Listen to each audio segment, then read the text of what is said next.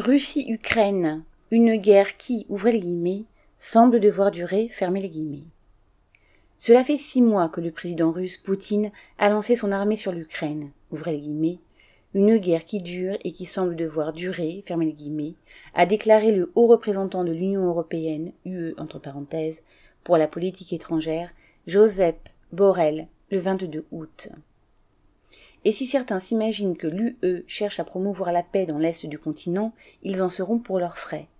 Borrell a ajouté que l'UE veut mettre sur pied une ouvrez guillemets, mission d'entraînement et d'assistance fermez les guillemets à l'armée ukrainienne dans des bases militaires de pays voisins. On a là un exemple de la façon dont l'Europe et l'Amérique, qui arment l'Ukraine depuis des années, cherchent à impliquer dans ce conflit d'autres pays que les deux belligérants.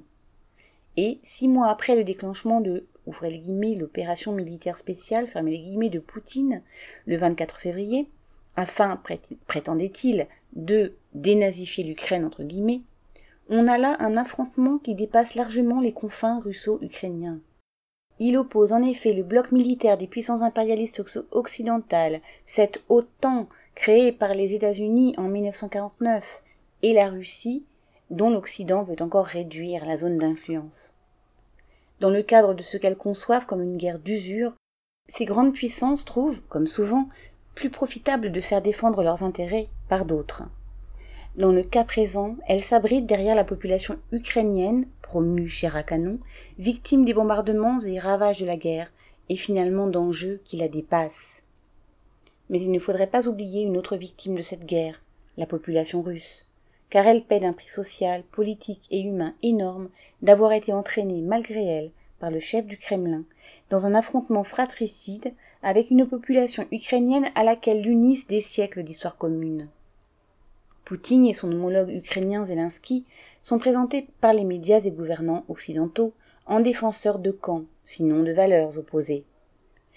Zelensky n'a certes pas à forcer le trait quand il décrit un Poutine qui piétine sans pitié les libertés en Russie et les hommes en Ukraine mais il se garde de rappeler qu'il a, tout comme Poutine, saisi l'occasion de la guerre pour museler toute forme d'opposition, pour abolir ce à quoi il n'était pas parvenu en temps de paix, la législation sociale et pour soumettre de fait les travailleurs à la loi martiale.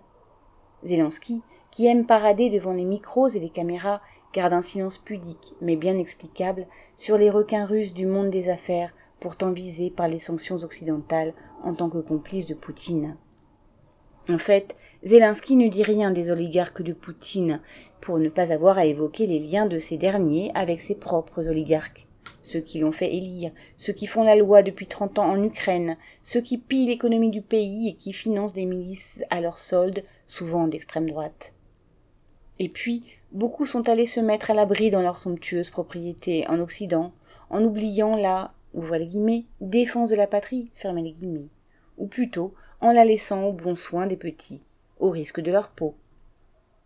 Sur ce terrain, côté russe ou côté ukrainien, les politiques et les états-majors sont sur la même longueur d'onde.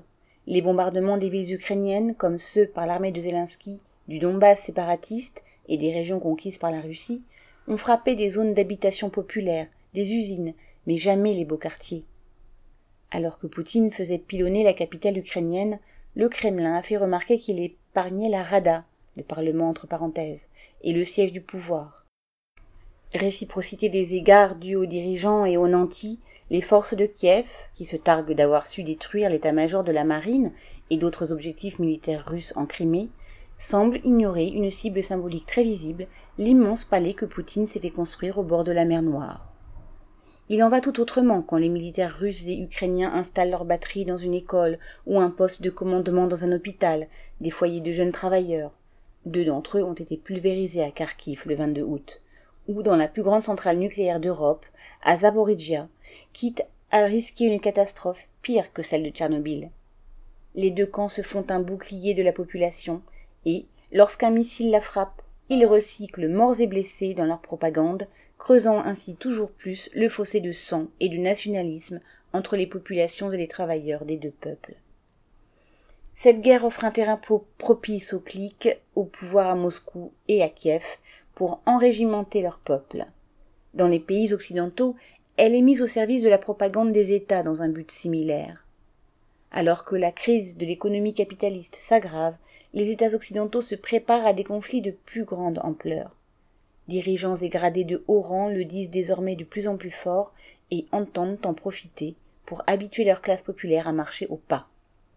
En attendant, et l'on vient de le revérifier au fil des commentaires sur ces trois premiers mois de guerre, la propagande des médias et des gouvernements ne se prive pas de rejeter sur ce conflit les hausses des prix de l'énergie, des céréales, etc. Cet argument, entre guillemets, a été martelé au, au mépris de la vérité. En effet, ces hausses ont débuté bien avant l'invasion de l'Ukraine, et ce simple rappel des faits montre quels en sont les véritables coupables. Ce sont les capitalistes d'ici, des autres pays développés d'Occident, qui ont fait et font flamber les prix afin de maintenir et d'augmenter leurs profits sur le dos des populations. Pierre Lafitte.